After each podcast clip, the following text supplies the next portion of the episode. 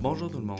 Aujourd'hui, c'est moi, Méric Paquette, qui a la chance d'animer l'interview avec la spécialiste de l'échec scolaire, Mélodie Furlong.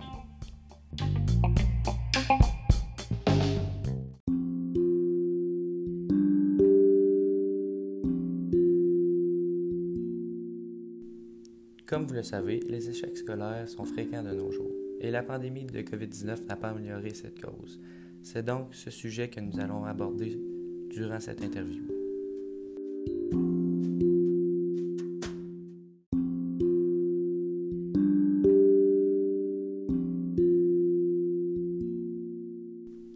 Effectivement, nous allons vous présenter les raisons les plus fréquentes de l'échec scolaire ainsi que des exemples et des statistiques en lien avec ça.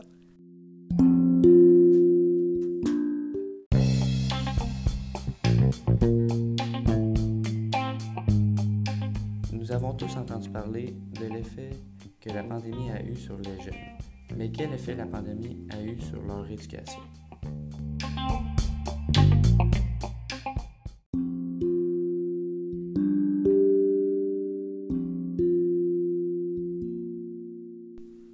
La pandémie a beaucoup déstabilisé les étudiants. Le gouvernement a changé leur mode de vie plusieurs fois en peu de temps. Cela a commencé avec l'école en ligne qui en a découragé plus qu'un, puis le port des masques en classe qui n'a pas fait le bonheur de tout le monde. C'est sûr que la pandémie a eu des effets négatifs sur leur éducation, surtout à cause du relâchement lors des cours en ligne. Effectivement, le taux d'échec a augmenté de 10% en 2021, précise le président de la Fédération québécoise des directions d'établissement, Nicolas Prévost.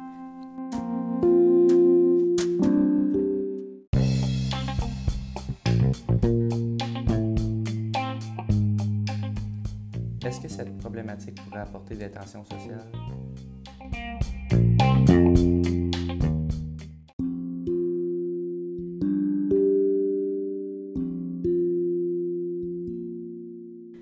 Oui, c'est sûr, parce que les étudiants ne sont pas dans leur routine habituelle avec tous les changements qu'il y a eu en peu de temps. Les notes ont baissé pour les élèves en difficulté, mais aussi pour les élèves habituellement forts, nous précise Carl Ouellette, président de l'Association québécoise du personnel de direction des écoles. Cela crée des tensions entre les élèves et le gouvernement parce que les élèves veulent être capables de réussir malgré les mesures mises en place.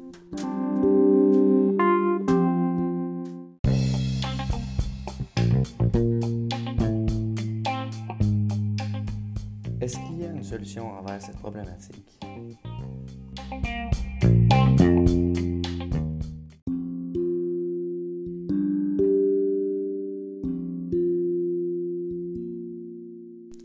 Il faudrait continuer à respecter les mesures contre le COVID-19 en attendant les prochaines nouvelles, comme par exemple le port du masque et la distanciation sociale. Les élèves doivent continuer à faire de leur mieux et persévérer en espérant de meilleures mesures pour leur éducation prochainement. Respecter ces mesures a pour but de calmer la propagation du virus pour qu'à long terme, tout le monde puisse recommencer l'éducation en présentiel comme à la normale. Tout le monde doit appliquer ces mesures pour pouvoir y arriver. Si tout le monde les applique, nous pourrions atteindre notre but à court terme qui serait incroyable.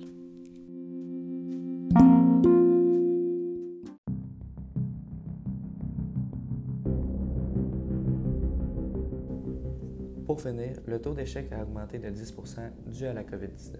La réussite scolaire des jeunes est entre les mains de tous.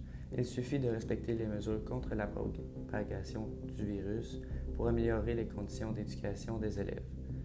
Merci beaucoup Mélodie pour cette interview. À la prochaine.